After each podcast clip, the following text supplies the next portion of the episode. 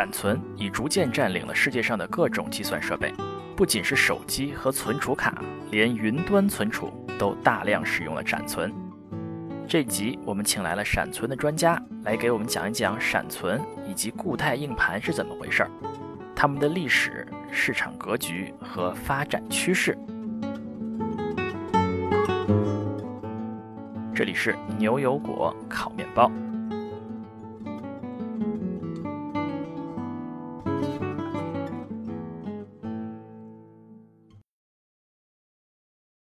大家好，欢迎来到这一期牛油果烤面包，我是 Sean，我是斯图亚特。我们上一期啊，斯图亚特给我们大家讲了一期存储的历史，从非常早期的磁带一直讲到现在比较流行的闪存。然后我们非常有幸这次邀请到了湾区存储大厂的高级专家 David，给大家具体的讲一讲最新的技术闪存到底是怎么样。我们欢迎 David。Hello，大家好。对我们说到闪存，我们上次也说过了，是闪存现在是广泛应用啊，不管是我们的移动设备啊，像手机、平板和笔记本电脑啊，还是啊我们的相机存储卡，还是在云端的存储啊，大量使用闪存啊。David，我说的对吗？啊，是的，现在就是闪存基本上是在各个这个 edge device，就是像你说的手机啊、呃 iPad 啊，然后像咱们笔记本电脑里面的主要的存储，以前是机械硬盘，现在就是固态硬盘。还有像那个数据中心里面、server 里面的一些呃需要性能比较好一点的存储的话，也现在也都是固态硬盘。这个里面有没有一个大概比例的问题？比如说闪存和其他存储，比如说它的销售额有没有什么比例吗？这个我还真不是，就是不大记得具体的那个数据。但现在这个趋势是说，比如说像咱们的笔记本，现在是逐渐都是从机械硬盘过渡到固态硬盘。呃，在数据中心里面呢，以前比如说转速特别高的，有一万五千转的呃固态硬盘，需要更快的寻到速度的那些机械硬盘呢，也在逐渐被 SSD 这个固态硬盘给取代掉。但是像下面呃你需要高容量的，然后性能还是比较好的存储呢，也有一些 SSD。再下面如果是用了一些呃你需要容量比较大，但是成本比较 sensitive 的呢，还是呃 HDD 机械硬盘比较多。哦啊，我们说了这些呃闪存的应用啊，大量的应用啊，它现在使用在这个中间这一级。那闪存究竟是个什么东西呢？哎，我有个很小白的问题啊，当我们提到英文单词 SSD，还有中文有闪存也有固态硬盘，这三个东西是一个东西吗？呃，是这样的，呃，固态硬盘那个 SSD 呢，就是 Solid State Drive，它为什么叫固态呢？就是其实本质上是说它是由半导体芯片做的存储器。然后闪存呢是半导体存储芯片的其中一种，但是现在它呢可能是整个呃市场份额是相当于这个可能 market 是最大的一块儿。闪存本身呢，如果要讲一下它的历史的话，也是比较有意思的。从一九九一年那个时候是呃 SanDisk 最早出了一个 SSD，那个时候才二十 megabyte，二十兆啊，二十兆就放一首歌的事情。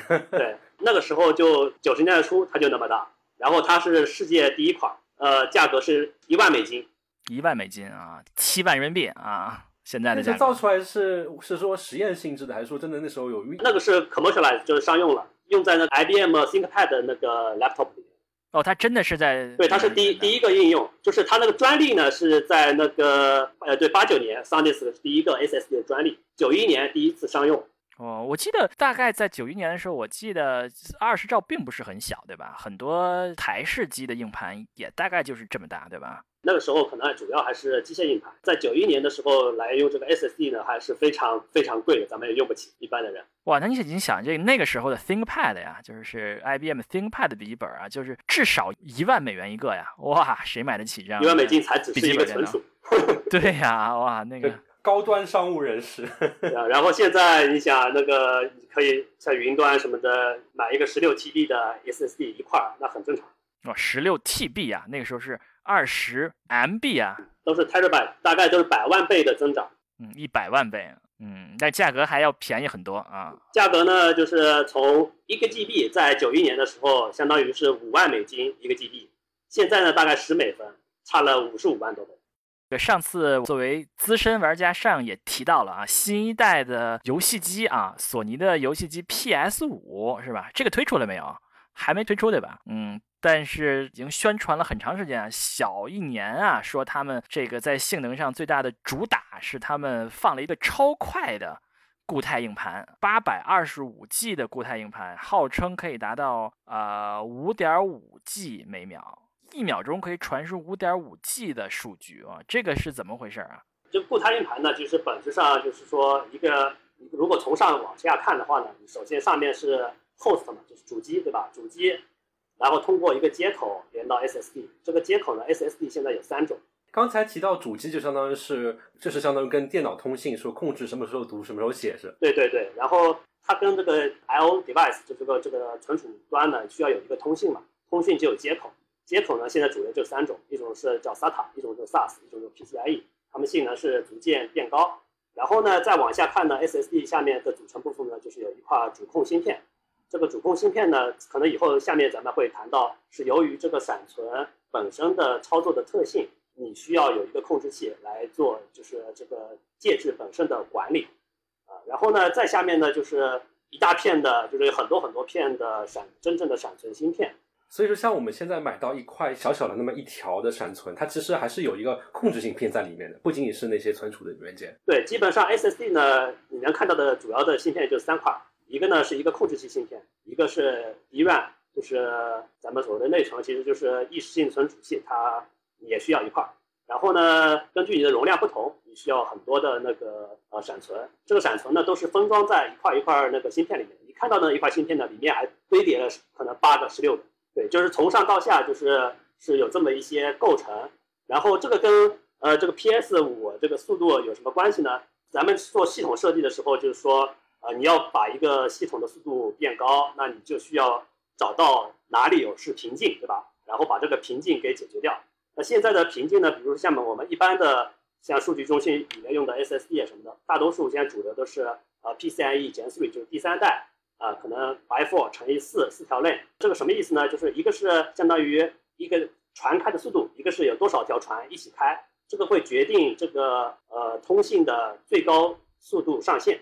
所以说，这个很多的时候瓶颈是从这个存储器到处理器的这个接口的速度，是吧？这个接口现在是 PCIe 的第三代，是吧？对对对，它因为这系统永远就像软硬件一样，它永远都在一个迭代过程中嘛。你把接口的性能提上去了，那可能后面就变成瓶颈了；你把后面的呃提上去了，接口就变成瓶颈了。所以它永远都是在不断的一个迭代过过程中。但你现在呃主流的，比如说是 Gen 3 by four 呢，最高你就是四 G bytes。是 gigabytes per second，那你就是后面你不管你的呃控制器设计的有多好，芯片性能有多快，那你是不可能超过这个上限的，因为你的瓶颈就卡在那个通信上，就是那个接口那块儿。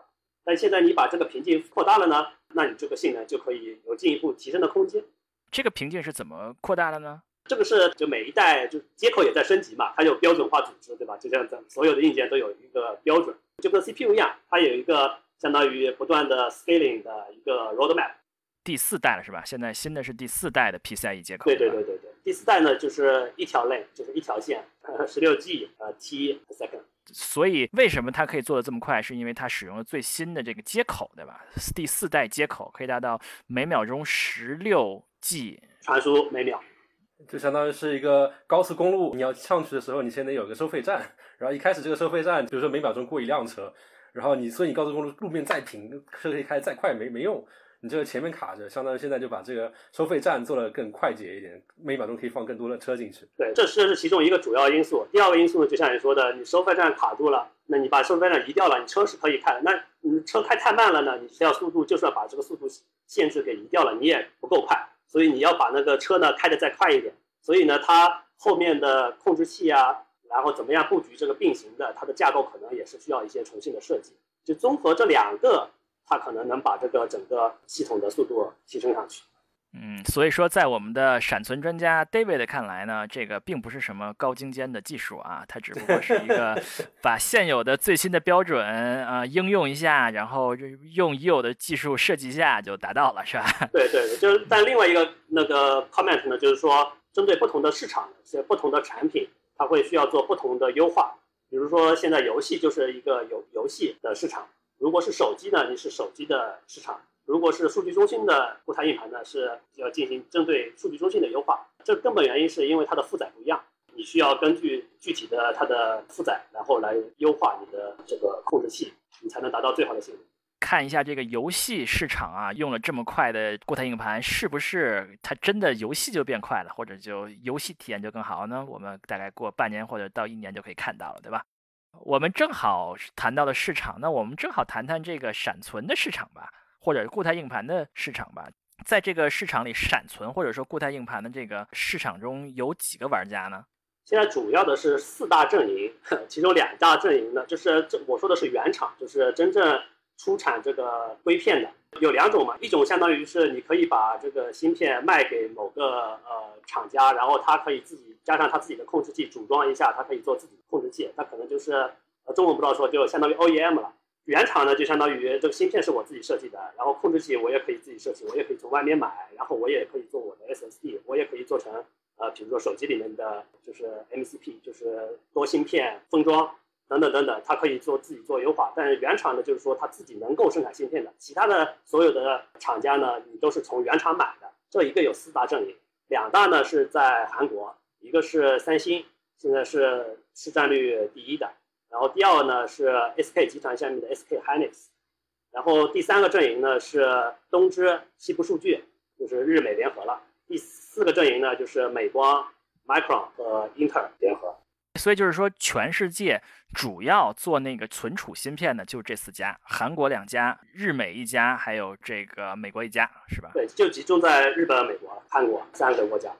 这个里面，三星是第一名。那是不是还有一些公司，就是它卖的是不是这个芯片，卖的是这个固态硬盘？那固态硬盘的市场是什么样子的呢？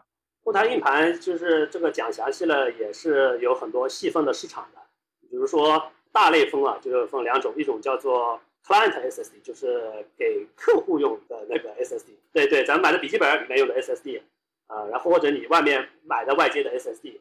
然后呢，另外一种呢就是 enterprise，就专门卖给企业的，那大多数可能现在都是在云端了，就是卖给云端的这个 SSD。细分这类，然后主要的这个呃卖给这个 enterprise 的呢，就是卖给服务器端，就是主要还都是这些厂商。那中国呢有一些一些厂商，比如说像。金斯顿啊什么的，它也也也是做一些这些 SSD，他们可能主要是 client，当然也还有一些很多的 startup 创业公司，对他们也会就是设计自己的控制器，然后从其他的原厂买一些这个存储芯片，然后做一个 SSD。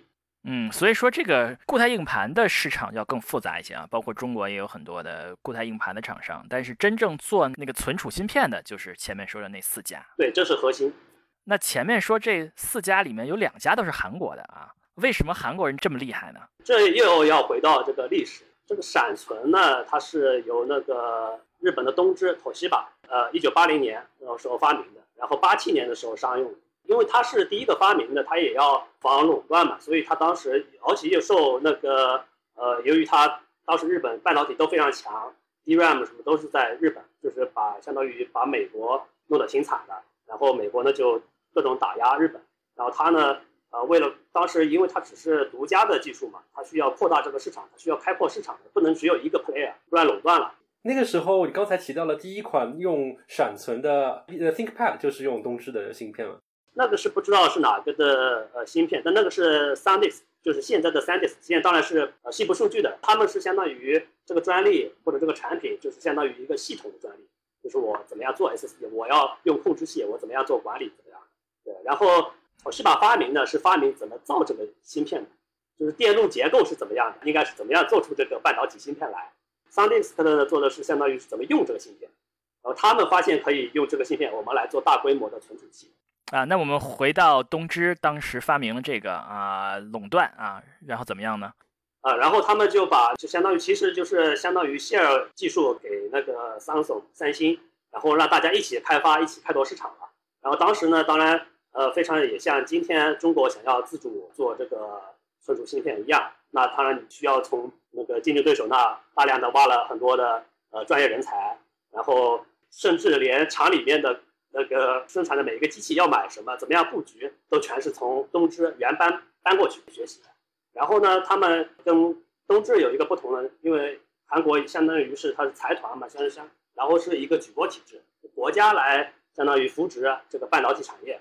然后三星呢，其实刚开始它也是包括他们的 DRAM 什么的，可能刚开始都是亏钱，也要亏很很长时间。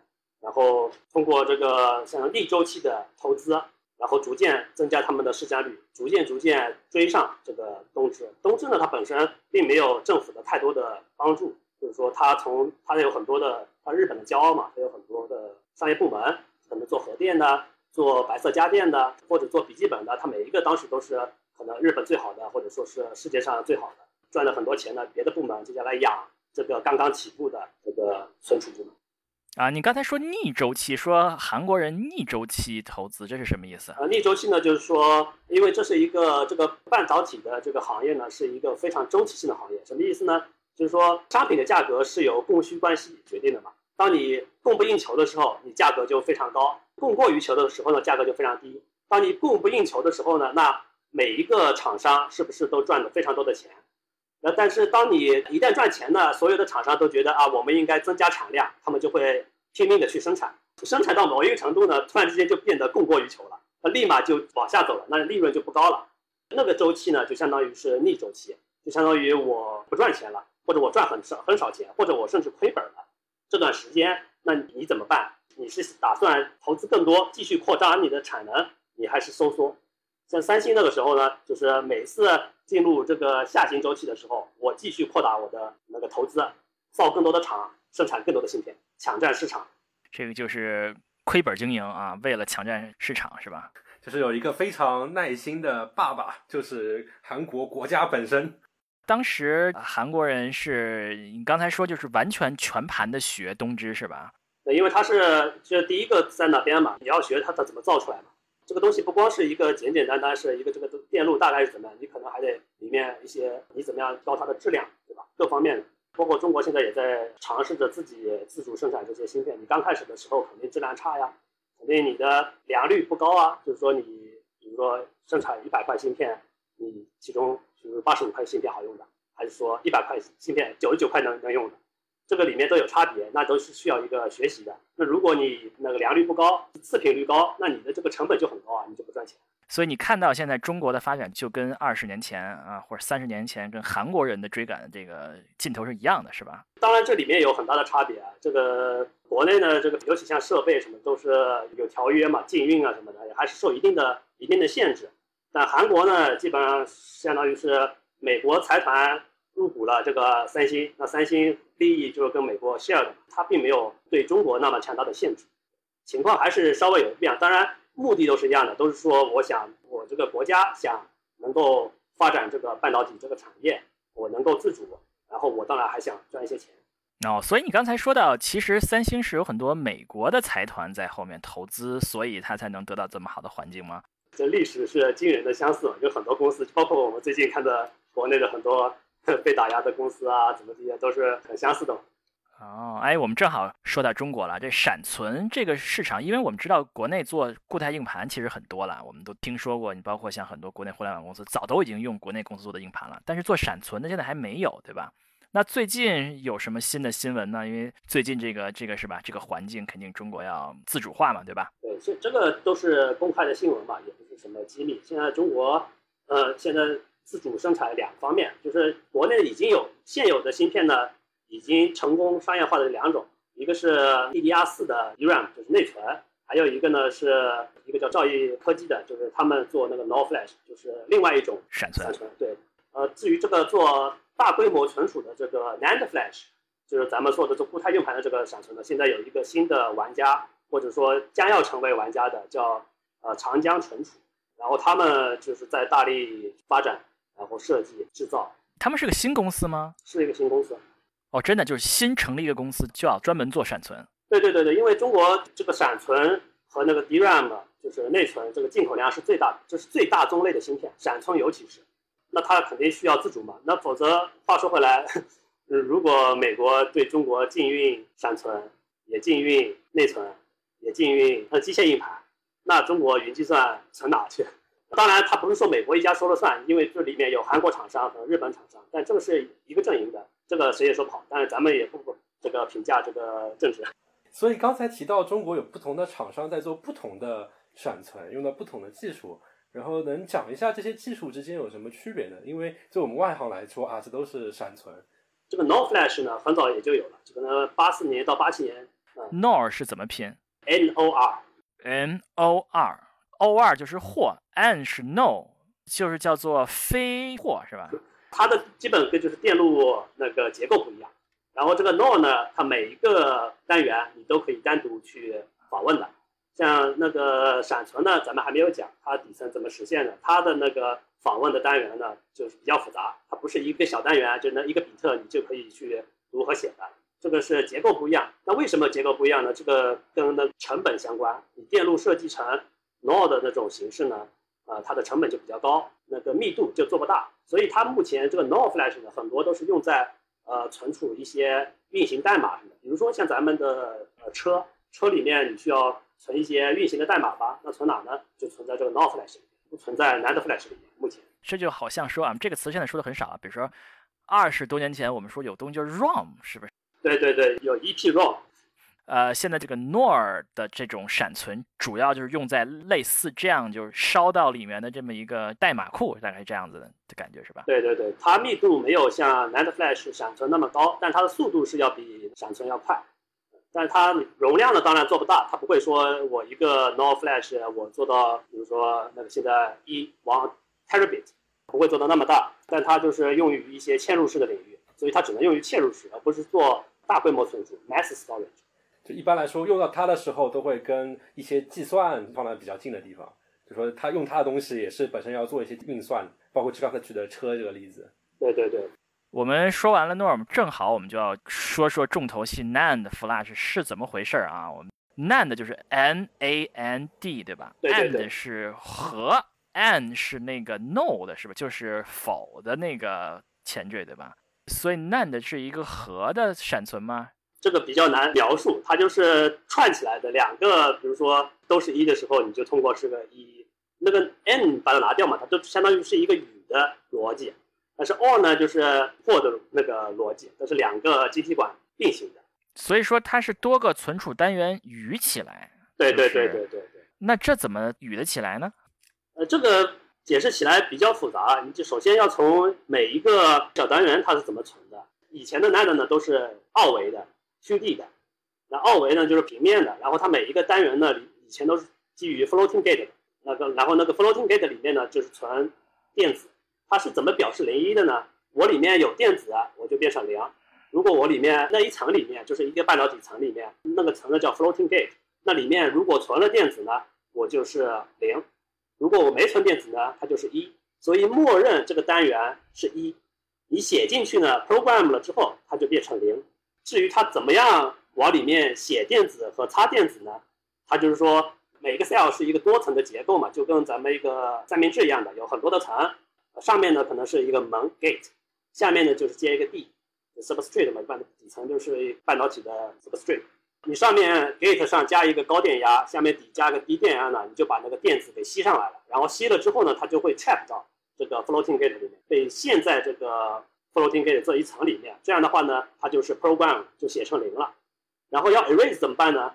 就是你在 gate 上面加一个低电压，底层加一个高电压，你就把电子给拉下来。然后至于它的原理，它是怎么样这个电子能穿过这个层的呢？它有一个叫 FN tunneling 的，可能解释比较复杂。反正一个物理的现象，它能够隧穿，那个电子能够穿到这个层里面，然后也能够移出这个层里面来，通过这个方式来写零写一。所以我是不是可以理解一下这件事儿？就是说我们有很多单元，每个单元里面是零或者一，它相当于排成一个，比如说 n 乘以 m 的一个阵列，是吧？对对对。然后，如果我们要把它们全写成一，把它们全擦掉，那我们就把两个都，比如说加一个什么电压，它就全变成一了，就是整个 n 乘以 m 这一块就全部变成一了。对，它默认的那个值呢，全是一，写进去了之后是零。这个阵列呢，像是比如 m 乘 n 的，它的写的时候呢是横着过来的，它叫一个逻辑概念，叫一个 page，大概呢可能比如说是两两 kb 到十六 kb 这么样一个物理的这个区间。这些 cell 有几千个 cell 就横着过来的，你就可以去写，然后也可以读，读写都是这么一个单元。但擦除呢，就是这个 m 乘 n 这个阵列一起擦的，就是因为这个一个阵列 m 乘 n 这阵列一起擦的，所以它叫 flash，因为它擦的非常快。哦，所以 Flash 说闪存是说擦的非常快，歘就擦掉了，不是写的快啊。对对对，然后它那个写和读呢，它是有限制嘛，它不像就像咱们之前 Node 讲的，你是每一个单元我都可以去读和写，但是你这个闪存呢，你必须是按这个 page 去读和写，这个单元会比较大，不是可以随意去读个一个，比如说八 byte 一个小单元的。所以说它的特点是说擦特别的快，我们要把这块涂掉非常快，但是涂完之后呢，只能往一个方向写。比如说你涂完之后把整个一块儿全涂成一了，但是你写的时候只能把一些一变成零，你不能把零变成一。对对对对，是这个意思。并且写呢也只能写比较大的一块儿，但是你还要只能把一变成零，是吧？写完之后呢，你就得重新擦一遍再写，是吧？这个是这么一个设备的特点。对，所以为了避免你写了一点点，你就把它需要一把一大块擦掉，所以它写的基本你都把它写满了，所以你需要一个 controller 它来控制，就是一个控制器啊，一个控制器专门控制这个东西。对，控制这个东西。然后比如说某一个这个一行的这这个 cell 它的状态你需要更新了的话呢，控制器里面标记一下，你把它写到别的地方去，你不要先擦掉，不然的话你就不断的擦，不断的擦，这个寿命很快就完了，因为它这个电子啊。来回在那个层里面走，会磨损某些层，然后它就会坏掉。意思就是说，因为它有这么一个奇葩的特性，所以要有一个专门的控制器来控制怎么写，写到哪儿，怎么擦，是吧？这个控制器也是做的很复杂。对，因为你的数据不是直接逻辑地址零映射到物理地址零，它可能是乱的，所以你需要一个表，然后在控制器里面来处理这个东西。当然，更重要的一点是。由于它的这个擦除次数是有限的，然后包括它如何并行的写，如何去调度，它还有一些介质上的可靠性的问题，它都需要这个控制器来处理。它为什么要做成这么一种奇葩的一个样子？就是这个东芝的这个科学家为什么要想了这么一个东西呢？其实最根本的原因是因为它的密度高，密度高呢就等效于它的成本低。怎么做到密度高呢？就是那个阵列你竖着看，竖着看一条。它是全部串在一起的，从上面到下面的这一个，他们叫 NAND string，就是闪存的一个串儿，它上面和下面只有两个需要打孔的 contact，但是如果是 NOR 呢，它每一个每一个单元它都要打两个孔，你的每一个孔其实你看着你觉得可能一个孔没什么大不了的，但是你半导体是超级多的这种点阵，多打了点孔就直接影响到它的密度，最后它的成本就特别高。通过这个闪存的 NAND string 呢，你只有两个孔，就最少化了它的。额外的开销吧，然后就把这个存储单元给非常紧密的放在这个有限的硅片的面积上，最后你能达到非常高的密度。陈老师，制造工艺上面就更加简单了。这样做同样的存储的空间的话，主要这个是电路上的这个创新吧。然后当然这里面本身半导体是一个非常复杂的工程嘛，它里涉及到材料，对吧？涉及到你这个电路怎么设计的，然后当然后面还要涉及到。电路设计完了，你怎么去管理这个东西？等等等等，它其实还是各方面都有。然后包括它的制造，你怎么样制造？刚开始跟那个 CPU 一样嘛，你可以把它的面积不断的缩小，通过这个 scaling，就是把这个有效面积不断变小。多少纳米是吧？从多少什么三十二十什么十五八是吧？刻的越来越小。对，那然后通过这个过程呢，咱们的单个芯片，那就密度就不断的可能从一百二十八 megabit，然后比如说越来越大，越来越 double double double double double 到今天的这个位置。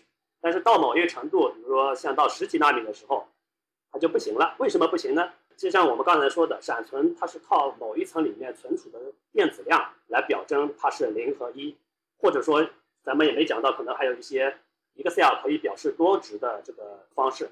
但是当它缩的非常小的时候呢，里面的电子就变得非常少，那个电子会跑掉，这可靠性就不行了。所以呢，现在那二维你不能 scale 了，不能继续缩小了，然后就往天上走。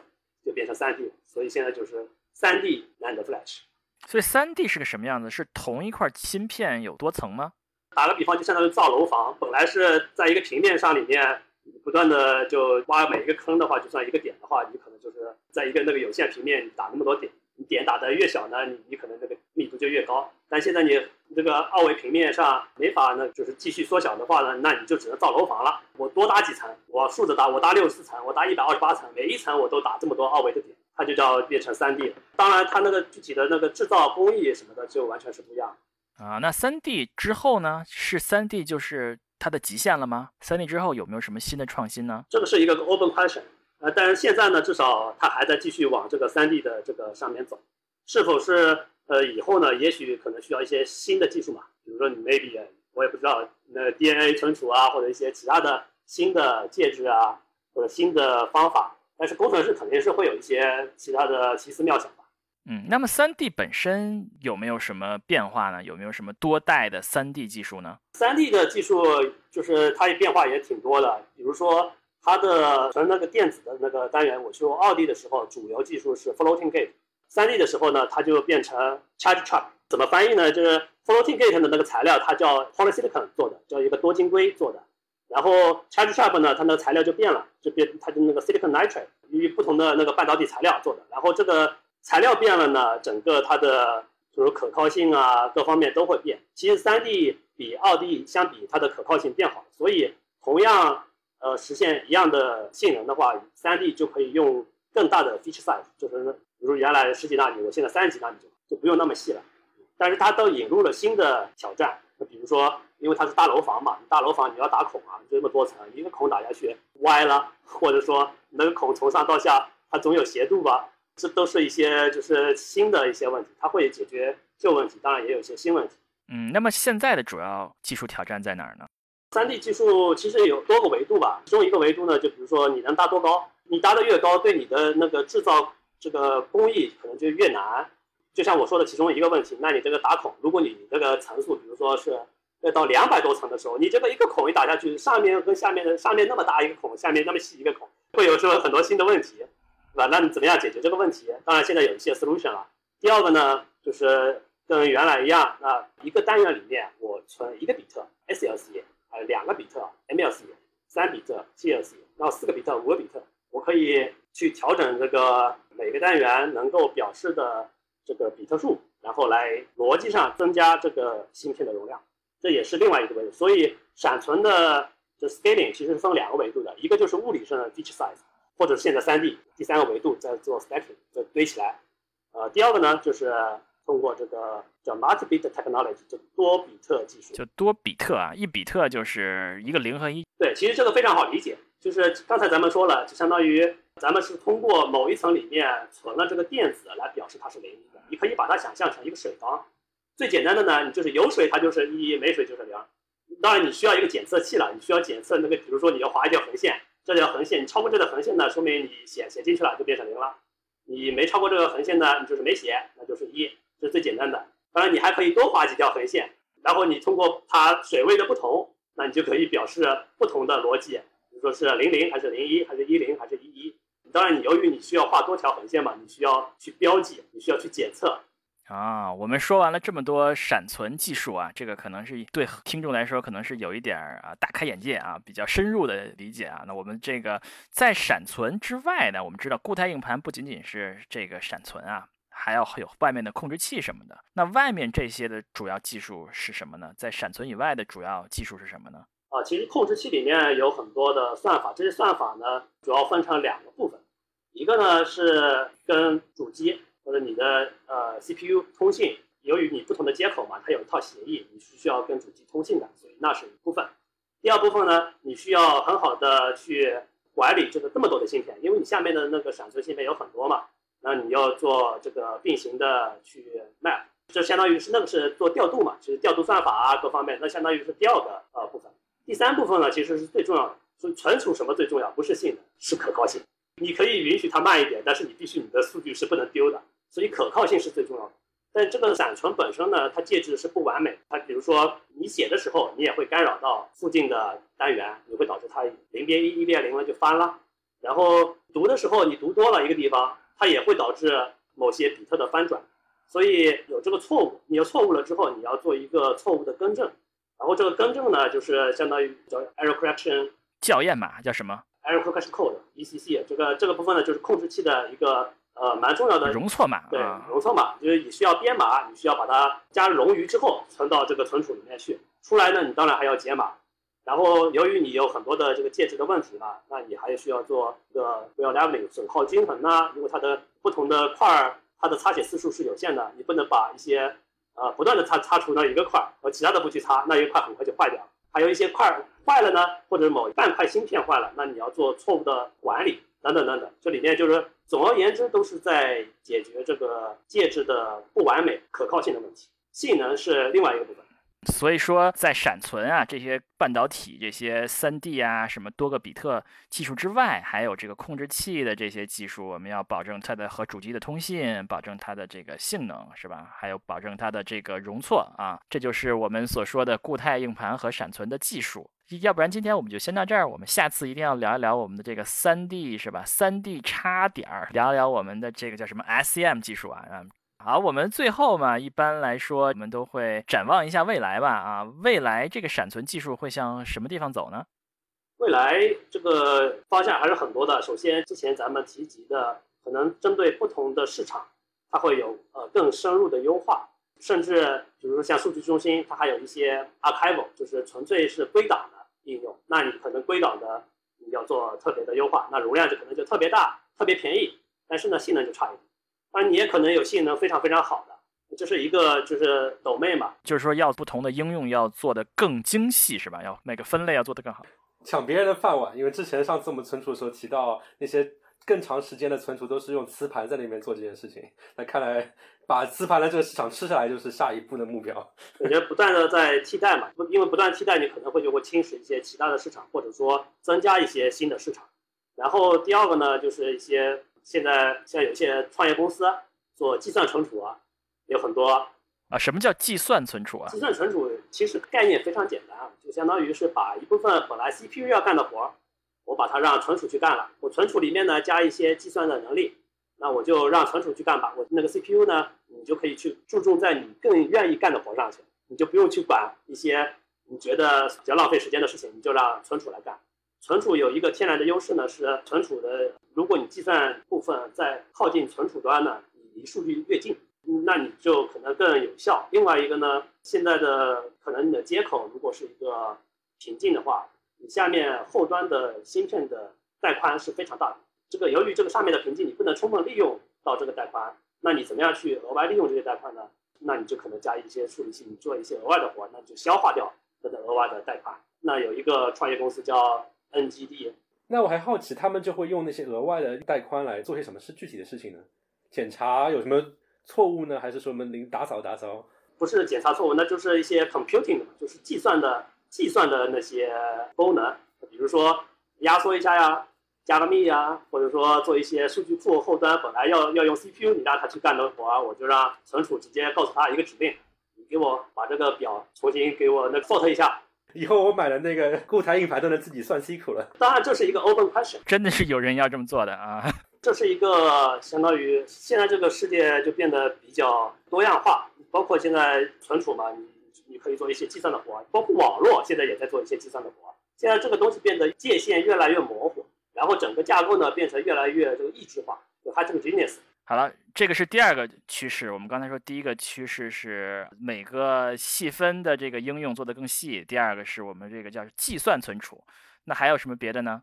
那个第三个呢？那用这个存储直接来做类脑计算，用闪存做类脑计算是吧？闪存也可以，DRAM 也可以，SRAM 也可以，就是通用的，就是只要是 memory，只要是半导体的记忆体都可以。当然它有各种有好有坏，这个可行，这个不可行。当然。最后不一定哪个能能成功，但是这也是一个趋势。所以第三个趋势是这个 AI 啊，AI 存储，这个本质上也是抢别人的饭碗。主要是这三个趋势，对吧？对，其他的呢，就是像之前提到的 3D Expand 这种新型存储介质呢，当然它也在有不同的市场上的应用，比如说像快手，它也用了这个 3D Expand，其他一些互联网大厂很多也都用这个 3D Expand，它可能有一些新的 market，它可能都需要时间。来慢慢验证这些技术能不能继续的，就是有更大规模的应用，就像这个 SSD 一样，刚开始谁也没有把这个闪存用来做 SSD，它只是用的可能也是来存一些 code 啊，做一些别的东西。但随着它不断的 scale，不断的就成本不断的降低，不断的降低，突然之间发现，哎，我可以用它来做一个 SSD，而且性能比原来的要好很多，而且还很划算，它就出来新的市场。那我们讲到这里呢，最后如果有什么听众朋友认为闪存和固态硬盘很酷啊，要为这个行业做贡献，加入这个行业的话呢，那应该做哪些方面的准备呢？就是各个专业它都需要吧。那要更宽泛的话，如果只是这个半导体行业的话，那就更多了。比如说材料的研发，那做材料的人需要去找不同的半导体材料，比如说做这个新型存储器啊之类的。还有一些叫 process engineer，就是专门管这个怎么制造的。那他们也是非常重要的，直接影响到这个工厂这个造出来的这东西的好还是坏。当然还要需要电路设计，呃，电路设计的人，还要需要设计这个控制器 ASIC，就是专用集成电路的人，还要写这个 firmware 固件的人，还要写 host 驱动啊、文件系统啊，整个 storage stack 是从应用到底层，最后一粒沙子都是需要的。嗯，所以说要进入这个行业有很多可以进入的角度啊。我们从物理一直到软件啊，都可以为这个领域添砖加瓦，是吧？那我们今天就感谢我们的湾区存储大厂高级专家 David 来到我们的节目啊，给我们讲述了闪存和固态硬盘是怎么回事儿，它的历史啊，还有现在的市场格局啊，还有它们的未来。感谢收听我们的牛油果烤面包节目啊！如果喜欢我们的节目，请到各大泛用型播客平台订阅我们的播客，还在喜马拉雅可以进行订阅的，小宇宙也可以收听。好，那我们后会有期，下期再见，再见。拜拜拜。